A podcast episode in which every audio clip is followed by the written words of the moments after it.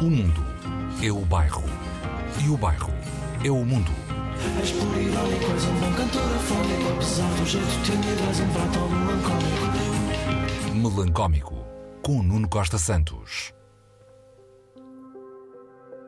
Quando acordou, Jaime viu-se transformado numa nota de rodapé. Daquelas meio obscuras, colocadas no fim da página, onde só existem notas de rodapé.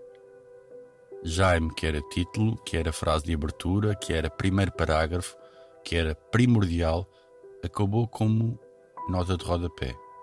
Uma daquelas notinhas que não cabem no texto principal por serem demasiado específicas ou por acrescentarem um ponto que nem ao menino Jesus interessa.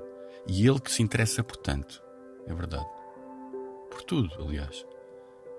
Acontece. Aconteceu a Jaime. Mas atenção. Atenção. Olá, sejam bem-vindos ao Melancómico. Ao transformar-se em nota de rodapé, Jaime ficou mais condizente com o que na realidade são todos os seres humanos. Notas de rodapé na história dos dias. Mas Jaime Rodapé resolveu então dominar a arte do rodapé. Porque o que lhe restava era uma coisa. O que restava a Jaime, a nota de rodapé, era ser a estrela das notas de rodapé.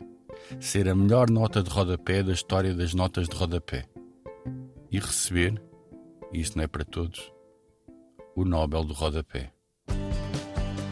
Hoje, a Sociedade Recreativa passa Cass McCombs com uma atividade que certamente muita gente cumpriu no Cais do Sodré, o karaoke. Cass McCombs. Conhecemos o rapaz, até alguns de um concerto há uns anos no Maria Matos que não escaldou nem congelou. Mas Cass, sabemos, é autor de uma série de álbuns imediatamente clássicos de songwriting entre rock, folk e americana.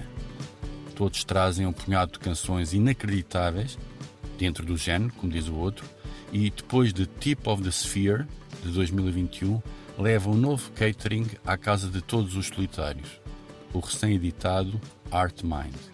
Há experimentalismo na área, entre o inclassificável Music is Blue, com melodia indecifrável, brincadeiras solo na voz, como se McCombs tivesse acabado de tomar uma bica com o cada vez mais insano Matthew E. White e o mambo abstrato de Krakatau, certamente composto depois de uma caipirinha com o superior David Byrne.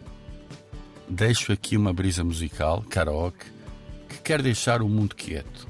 E é uma banda sonora aproveitável para quem acha que setembro ainda é um mês de verão. E talvez anuncie aquilo que quer ser este álbum. Este álbum, que lá no meio, traz uma inspirada pérola baladeira, a Blue Blue Band.